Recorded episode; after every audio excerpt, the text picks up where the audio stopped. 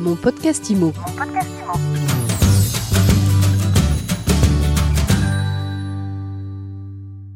Bonjour et bienvenue dans ce nouvel épisode de mon podcast IMO.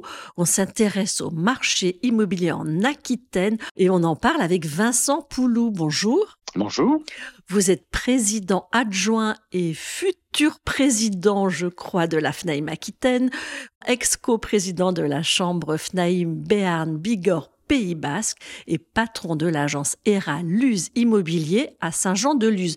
Bref, vous êtes l'homme du Sud-Ouest.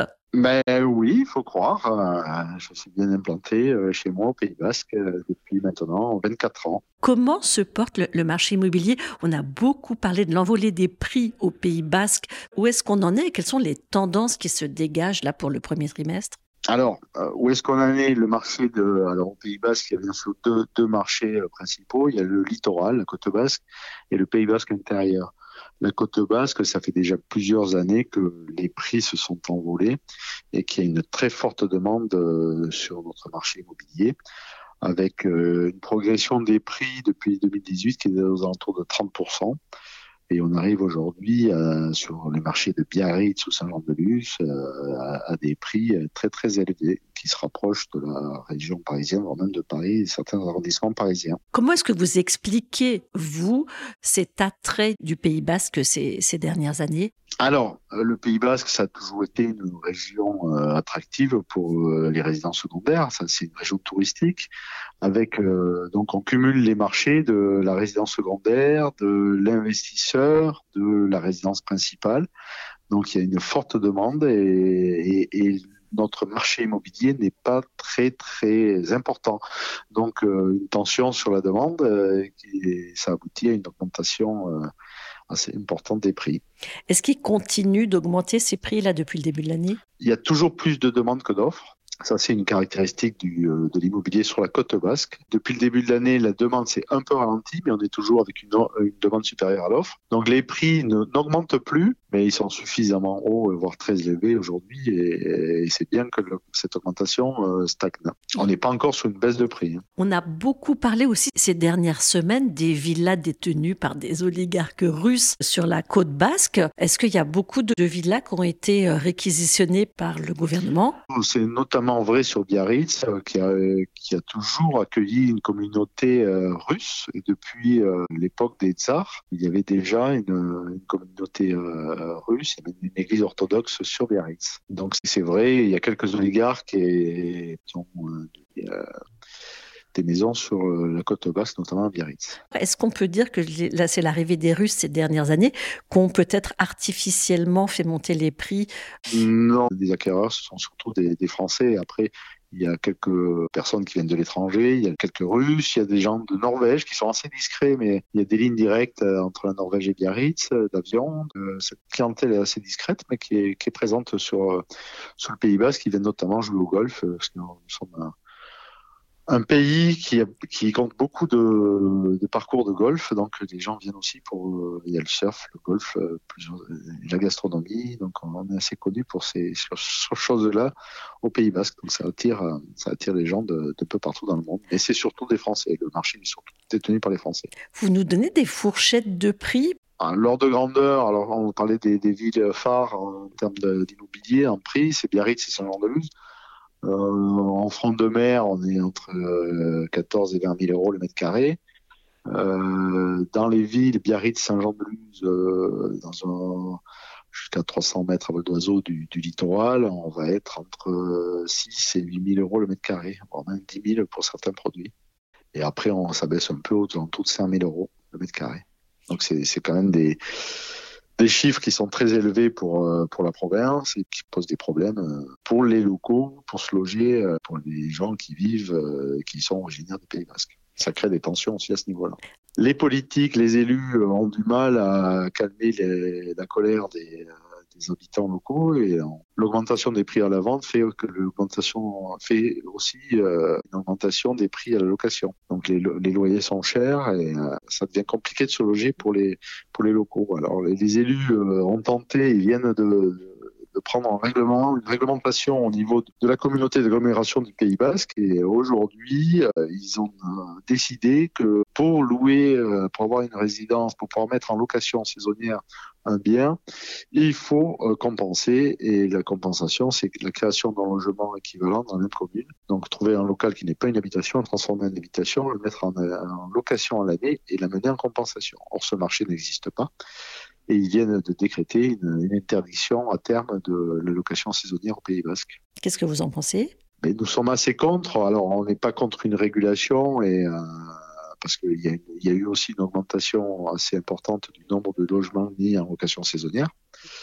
Nous, à la FNIM, ça fait plusieurs années qu'on alerte euh, les politiques en disant qu'il faut transformer aussi l'incitation à louer. Euh, si vous louez en location euh, courte durée dite saisonnière, vous avez droit à un abattement fiscal qui peut aller jusqu'à 71% de vos revenus fonciers. Et si vous louez à l'année, vous êtes imposé sur le premier euro. Avec les inconvénients de la location vide, on ne peut pas récupérer son bien que tous les trois ans sous certaines conditions. Les revenus fonciers sont quasi les mêmes, voire un peu plus en location saisonnière, avec une fiscalité très très favorable. Donc tant qu'on ne bougera pas ça, euh, l'incitation ne sera pas là et, la nouvelle réglementation ne va pas faire revenir, comme le prétendent les élus, des biens soit en location l'année. On en reparlera. On n'a pas parlé encore du Béarn. C'est un marché qui est beaucoup plus accessible oui, c'est un marché qui est beaucoup plus accessible. Pour être une ville, euh, on peut le dire, sous-cotée en termes de, prix. Elle n'a jamais réussi à décoller. C'est une belle ville, une jolie ville, une ville étudiante. Mais les prix, ils sont encore assez abordables et pour les investisseurs, ça peut être un endroit euh, sympathique où investir. Et alors, c'est quoi les prix? C'est quoi les rentabilités? on est, sur, on est sur euh, du 2000 euros le mètre carré à Pau. 2000, 2500 euros le mètre carré et à la rentabilité, on arrive à, des 10% bruts de rentabilité sur Pau. les placements sur Pau sont, sont bons. Est-ce qu'il y a beaucoup d'offres? Il y a de l'offre, il y a de l'offre. On peut investir euh, assez facilement à Pau, il y a de l'offre. Et il y a de la demande en termes de location. Pau est un bon marché. Pour finir, j'aimerais qu'on parle de l'émergence de tous les nouveaux acteurs de l'immobilier qui essayent d'avoir une part du gâteau. Euh, comment, vous, comment vous vous adaptez, vous, à l'arrivée de, à l'émergence de ces nouveaux acteurs? Alors, les agences immobilières classiques, entre guillemets, c'est-à-dire avec une vitrine, euh, c'est vrai qu'on est, on est depuis quelques années, le marché ça fait une dizaine d'années que le marché progresse. donc on, est, on a été euh, euh, attaqué, bon, une attaque entre guillemets aussi, par des nouveaux, euh, des nouveaux acteurs sur le marché tels que les mandataires qui travaillent pour un agent immobilier, parce qu'on travaille toujours sous couvert d'une carte d'un agent immobilier. Euh, il y a des grosses boîtes, des grosses sociétés qui se sont montées, et avec euh, des agents immobiliers qui sont à, des, un millier de kilomètres de leurs de leurs commerciaux. Donc ces gens-là, bien sûr, sont sur le terrain. Ils sont formés, euh, ils sont pas suivis de près par leur agent immobilier, qui est titulaire de la carte, puisqu'ils sont à des centaines de kilomètres de, ce dernier. Ils sont sur le terrain, ils prennent des parts de marché, donc ça nous pose quelques problèmes l'agent immobilier est euh, soumis à une réglementation assez stricte et euh, on a du mal à faire respecter certaines parties de cette réglementation par ces nouveaux acteurs. C'est une concurrence qui existe, qui est là, euh, qui est, qui pérenne. Hein. On ne peut pas dire que c'est au début, on pensait qu'on pourrait lutter contre et les faire disparaître. Bon, ils sont là aujourd'hui. Ils sont sur le terrain, mais à nous d'être plus professionnels, plus près de nos, de nos clients vendeurs ou acquéreurs. Et il faut qu'on monte aujourd'hui notre professionnalisme, il faut qu'on monte en gamme, il faut qu'on puisse euh, répondre à toutes les questions euh, de nos clients et au plus près possible du terrain. Et nous, on est là euh, pour les servir vraiment à leur côté et, et, on est très proche, on est très proche puisqu'on travaille à, nous, à courte distance, c'est-à-dire chaque agent immobilier travaille dans un rayon de 10-15 km autour de son, de son agence maximum. Oui, parce que si on se place du côté du client pour terminer, à son niveau à lui, comment vous pouvez-vous faire la différence? Moi, un client qui, qui serait pas content, et Dieu merci, ça n'arrive pas souvent, parce qu'on est, on est plutôt bien classé dans les, par, par, nos clients et ils nous, le rendent, ils nous le rendent bien. Mais un client qui n'est pas content de mes commerciaux peut venir me voir. Je suis là tous les jours, toute la journée euh, dans mon bureau.